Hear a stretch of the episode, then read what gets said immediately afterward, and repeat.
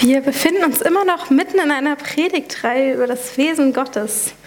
Könnt ihr noch, passt es noch in euren Kopf rein, diese ganzen Begriffe, die wir versuchen in der Tiefe zu ergründen? Wir haben schon festgestellt, es ist gar nicht so einfach, Gottes unbeschreiblich großes Wesen in menschliche kleine Worte zu fassen. Aber die Bibel hilft uns dabei.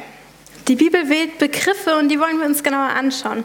Und wenn wir äh, in die Bibel hineinschauen und schauen, wie die Autoren über das Geheimnis Gottes, so wird es immer bezeichnet, denn auch die waren sich bewusst, dass ähm, unsere Menschenwörter begrenzt sind und nur ein Stück weit erfassen können und umschreiben können, wie Gott ist, nachdachten, beschreiben, beschrieben sie Gottes Charakter oft oder stets auf diese Weise. Barmherzig und gnädig, langmütig und reich an Güte und Treue. Diese Beschreibung finden wir an vielen Stellen, auch hier nochmal die Grafik, die ich mitgebracht habe. An vielen unterschiedlichen Stellen über die gesamte Bibel hinweg. Also alles, was lila markiert ist, da findet man genau diese Formulierung, die ich eben vorgelesen habe. Also sowohl im Alten als auch im Neuen Testament, vor allem aber im Alten. Und wir wollen uns heute diesen dritten Begriff anschauen, nämlich, dass Gott langmütig ist. Ist jetzt vielleicht ein Wort, was wir in unserem alltäglichen Sprachgebrauch nicht so etabliert haben. Gnädig und barmherzig kennen wir vielleicht noch so aus dem christlichen Kontext, aber langmütig, das ist was, da können wir uns vielleicht schwer was drunter vorstellen. Langmütig heißt im Endeffekt ja sowas wie geduldig. Das ist so das deutsche Wort, was wir eher dafür kennen.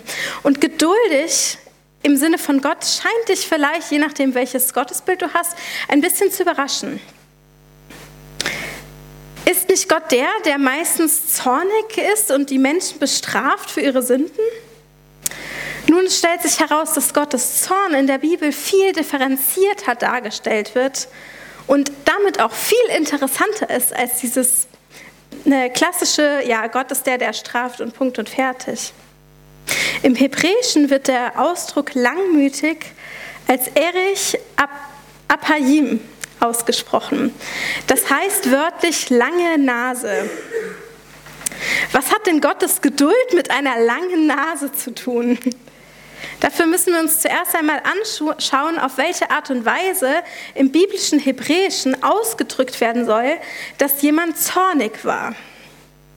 Man sagte dann, seine Nase brannte heiß. Zum Beispiel lesen wir diesen Ausdruck in der Geschichte von Josef, als Potiphar dachte, dass Josef ihn mit seiner Frau betrügt. Da lesen wir, es brannte seine Nase heiß. Also im Deutschen wird in unseren Bibeln und Übersetzungen oft geschrieben, sein Zorn entbrannte. Er wurde wütend, er wurde ja rasend vor Wut und vor Zorn. Es beschreibt, wie dein Körper, besonders dein Gesicht, mag sein, dass du das auch selber kennst, wenn du zornig wirst, ja, glühend heiß wird.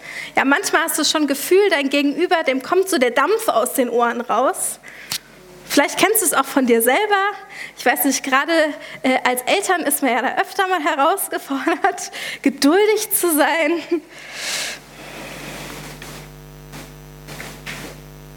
Im Deutschen sagt man manchmal, jemand ist glühend vor Zorn. Genau damit ist es gemeint. Das meint dieser Ausdruck, ja eine heiße Nase zu bekommen oder eine ähm, brennend heiße Nase. Und so sind die Hauptwörter im Hebräischen für Zorn Nase, heiß oder heiße Nase. Deswegen heißt eine geduldige Person, also das Gegenteil, eine Person, die eine lange Nase hat. Also ihre Nase braucht sehr lange, um heiß zu werden. Also jemand ist geduldig. Er ist nicht sofort auf 180, sondern er hat Geduld. Er gibt demjenigen immer wieder eine Chance, bis dann wirklich mal am Ende dieser Zorn dann doch durchbricht. Wie in der Bibel, im biblischen Spruch, ähm, in den Sprüchen heißt es im Sinne eines Menschenverstand ist seine lange Nase. Er ist also langmütig, geduldig. In der Bibel wird Gott viele Male zornig. Interessant aber ist in diesen Formulieren, Formulierungen, er bekommt nie eine heiße Nase. das ist die, eine Metapher dazu, für diese Erfahrung, mit wie Gottes ja, Zorn beschrieben wird. Wie Gott sich fühlt, wenn er sieht, dass wir Menschen böse miteinander umgehen. Also wie du dich zum Beispiel fühlen würdest, wenn du siehst, dass ein Kind auf dem Spielplatz schikaniert wird. So wird Gott wütend, wenn er sieht, wie Menschen miteinander umgehen, wie sie sich gegenseitig unterdrücken und wie sie seine Welt zerstören. In all diesem Zorn Gottes, der auf seiner Gerechtigkeit fußt, ist er aber, äh, oder all dies passiert in der Liebe zur Welt und in all dem ist er trotzdem langmütig. Er hat eine lange Nase, er ist geduldig. Das bedeutet, er gibt den Menschen viel Zeit, sich zu ändern. Und ich denke, für diese Eigenschaft Gottes können wir unendlich dankbar sein. Zum einen heißt es nämlich, dass Gott nicht einfach wegschaut, wenn wir selber Ungerechtigkeit erleben.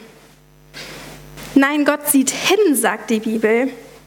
Gott lässt sich, ja, wir haben das in diesem ersten Begriff aus dieser Beschreibung gesehen, ja von unserer Unge oder die Ungerechtigkeit, die uns trifft, ja bewegen, tief bewegen. Und die Bibel sagt, dass Gott uns am Ende Gerechtigkeit verschaffen wird. Und zum anderen heißt es, wenn wir Gottes Langmut, also seine Geduld erleben, wenn wir ungerecht sind zu anderen, wenn wir Ungerechtigkeit ja anrichten oder unterstützen oder hinnehmen und wegschauen, dann dürfen wir diese Geduld Gottes, diese Langmut Gottes erleben. Wenn wir zum Beispiel durch unseren Lebensstil dafür sorgen, dass Gottes Schöpfung, dieser Planet, Stück für Stück ausgebeutet und zerstört wird. Oder wenn wir durch Konsumentscheidungen, die wir täglich treffen, teilweise Sklaverei, Ausbeutung und Kinderarbeit unterstützen. Oder wenn wir andere mit Worten verletzen, ausgrenzen, diskriminieren oder ihnen eine kalte Schulter zeigen. Das geht nämlich auch ohne Worte. Wir brauchen diese Geduld Tag für Tag. In all diesen Dingen, die ich aufgezählt habe und noch in vielen weiteren, können wir Gottes Langmut ganz aktiv erleben in unserem Alltag. Gott wünscht sich von uns, dass wir uns von dieser Ungerechtigkeit abwenden und lösen, dass wir es anders machen, dass wir gerechter werden Stück für Stück, doch er ist geduldig mit uns. Und nochmal, wir brauchen diese Geduld Tag für Tag. Und noch eine Sache können wir lernen, wenn wir uns mit der Langmut, also der Geduld Gottes auseinandersetzen. Wenn wir Jesus nachfolgen und ihm immer ähnlicher werden wollen, dann auch in diesem Punkt. In Jakobus 1, Vers 19 werden wir sogar direkt zu dieser Langmut aufgefordert. Da heißt es, ihr sollt wissen, meine Lieben, jeder Mensch sei schnell zum Hören, langsam zum Reden, langsam zum Zorn. Wer auf diesen Vers nochmal tiefer eingehen will, den erinnere ich, Thomas hat vor einer Weile mal eine Predigtreihe darüber gehalten. Sie ist immer noch sehr gut und sehr aktuell. Aber hier heißt es, man soll langsam zum Zorn sein, das heißt langmütig sein. Klingt beim ersten Hören vielleicht gar nicht so schwer. Wer würde sich denn schon als ein durch und durch zornigen Menschen bezeichnen? Wer würde das über sich sagen? Ich sehe keine Meldungen. Ersten Moment fühlt sich das gut an. Also ja, manchmal fahren wir aus der Haut, aber im Großen und Ganzen kriegen wir das doch ganz gut hin. Aber wenn wir tiefer in uns hineinschauen und ehrlich für uns werden, bin ich sicher, werden wir merken, wie schwer es manchmal ist, geduldig zu sein gegenüber meinem Nachbarn, meinem Gegenüber. Gerade weil wir so unterschiedlich sind. Wir stoßen und wir reiben uns unablässig aneinander, wenn wir mit Menschen zusammenwohnen, ob in der Familie, im Freundeskreis, auf der Arbeit oder in der Gemeinde. Und das kann manchmal so unfassbar frustrierend sein und einen schier zu Weißglut treiben. Warum muss der andere denn unbedingt Punkt, Punkt, Punkt. Setz gerne das ein, was dir sofort in den Kopf schießt, wenn ich diesen Satz formuliere. Warum muss er so anders sein als ich? Warum muss er denn genau diese Eigenschaft haben, die mich jedes Mal irgendwie so wie so eine Nadel anpiekst, wenn man so einen Ballon zum Platzen bringt? In der Bibel gibt es einen Vers genau zu diesem Gefühl, der finde ich so voller Weisheit nur so strotzt. Es steht in Matthäus 7, Vers 3 und dann auch Vers 4 und 5. Da heißt es, warum regst du dich über den Splitter im Auge deines Nächsten auf, wenn du selbst einen Balken im Auge hast? Sehr moderne Übersetzung. Ich finde, sie trifft es ganz gut.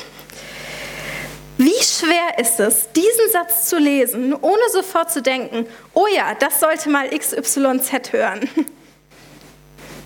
Und wie schnell sind wir mit diesem Gedanken schon in dem eigentlichen Adressaten dieses Verses vorbeigerauscht. In diesem Satz, in dieser Frage, geht es nicht um deinen Nachbarn. Da geht es um dich und um mich, um uns alle, jeden Einzelnen. Und es geht weiter in dem Vers, da heißt es, mit welchem Recht sagst du, mein Freund, komm, ich helfe dir, den Splitter aus deinem Auge zu ziehen, wenn du doch nicht über den Balken in deinem eigenen Auge hinaussehen kannst? Du Heuchler, zieh erst den Balken aus deinem eigenen Auge, dann siehst du vielleicht genug, um dich mit dem Splitter im Auge deines Freundes zu befassen. Wie viel Wahrheit und Weisheit stecken doch in diesen Worten.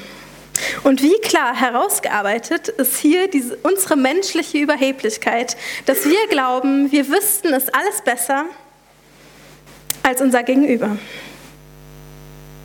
Und wir müssten den auch unbedingt darauf hinweisen. Wenn wir dem Vorbild von Gottes Langmut in unserem Alltag entgegenstreben wollen, dann ist der erste Schritt anzufangen, diese Verse gegen sich selber zu lesen. Und es betrifft jeden Einzelnen von uns. Zu begreifen, dass wir bei uns selber anfangen müssen, unsere eigenen Fehler wahrzunehmen und uns diese dann auch einzugestehen. Dann können wir wieder auf andere zugehen. Und dann können wir auch das umsetzen, was wir in Jakobus 1, Vers 19 gelesen haben. Bereit sein zuzuhören, danach zu reden und das mit ruhigem Gemüt. Ich bin sicher, wirklich vom tiefsten Herzen sicher, wir Menschen können lernen, unsere Unterschiedlichkeit auszuhalten. Wenn wir uns die Jünger Jesu der, im Neuen Testament angucken, dann sehen wir einen kunterbunten Haufen voller unterschiedlicher Persönlichkeiten, voller unterschiedlicher Hintergründe. Und wir lesen, dass sie sich immer wieder, äh, teilweise auch ziemlich heftig, in die Haare kriegen. Wenn ihr die Serie The Chosen noch nicht geguckt habt, ich finde, da wird es teilweise sehr gut dargestellt, wo man sich mit den einzelnen Charakteren identifizieren kann. Aber auch wenn wir die Texte lesen, lesen wir immer wieder, sie streiten, sie diskutieren, sie sind sich uneinig. Ja, sie gehen ja quasi, also man fühlt quasi in diesen Texten, wie sie so fast aufeinander losgehen wollen. Und wenn wir uns die Gemeinden, die ersten Gemeinden im Neuen Testament angucken, dann sieht es da nicht anders aus. Da prallen manchmal zwei verschiedene Welten, ja, Lebensrealitäten auseinander, aufeinander. Ja, so dass Paulus in unzähligen Briefen immer wieder alles Beteiligten und alle Seiten ermahnen muss oder Ermahnungen aussprechen muss. Und Jesus, Jesus sitzt inmitten dieses kunterbunten, zankenden Haufens und hat sie alle lieb. Aus tiefstem Herzen so lieb, dass er es nicht aushält, die Menschen in ihren eigenen selbstzerstörerischen Verhalten sitzen zu lassen. Und deswegen sagt er, er geht nach Jerusalem als Zeichen von Gottes Liebe, wird er für seine Feinde sterben. Er sagt, ich gehe anstelle der Menschen, die sich für die Selbstzerstörung entschieden haben, um ihren Platz einzunehmen, um die Konsequenzen ihrer Entscheidungen selbst zu tragen. In Jesu Leben, Tod und Auferstehung sehen wir, wie der Zorn Gottes über das Böse und die Liebe zu den Menschen zusammenwirken um einer selbst in Selbstzerstörung äh, versunkenen Menschheit Vergebung und Leben zu schenken. Also ist Gottes Zorn, von dem wir lesen in der Bibel, zwar wichtig, denn er zeigt, dass er nicht über Ungerechtigkeit einfach hinwegschaut, als wäre es ihm gleichgültig, aber er ist nicht das Ende der Geschichte. Denn Gott, wenn Gott zornig ist und Gerechtigkeit übt, dann deshalb, weil er gut ist. Und er ist sehr geduldig. Betonung auf sehr geduldig. Und dafür können wir dankbar sein. Weil wenn ich in mein Leben gucke, dann brauche ich diese Geduld. Und dann brauche ich sehr viel Geduld von Gott. Denn ich mache sehr, sehr viele Fehler. Und ich denke, wenn wir ehrlich mit uns sind, kann mit dieser Aussage jeder von uns mitgehen. Und Gott arbeitet an einem Plan, die Menschen zurückzuführen zu seiner Liebe. Genau das wünscht sich Gott für dein Leben. Dass wir mehr und mehr von der Ungerechtigkeit, die wir ja, verzapfen, Abstand nehmen und mehr und mehr versöhnt werden, wieder versöhnt werden mit ihm, mit seiner Schöpfung, mit uns selbst und mit unseren Mitmenschen. Und das bedeutet, dass, dass Gott langmütig mit uns ist. Und ich wünsche mir, dass wir diese Eigenschaft Gottes in unserem Alltag spüren, dass sie präsent wird hier in dieser Gemeinde. Und dass wir lernen, diese Langmut selber umzusetzen, wenn wir unseren Mitmenschen begegnen. Und genau dafür möchte ich jetzt mit euch beten. Unser Vater, danke, dass du langmütig bist. Und dass wir heute ein Stückchen mehr vielleicht begreifen durften, was das heißt, dass du so unfassbar geduldig mit uns bist.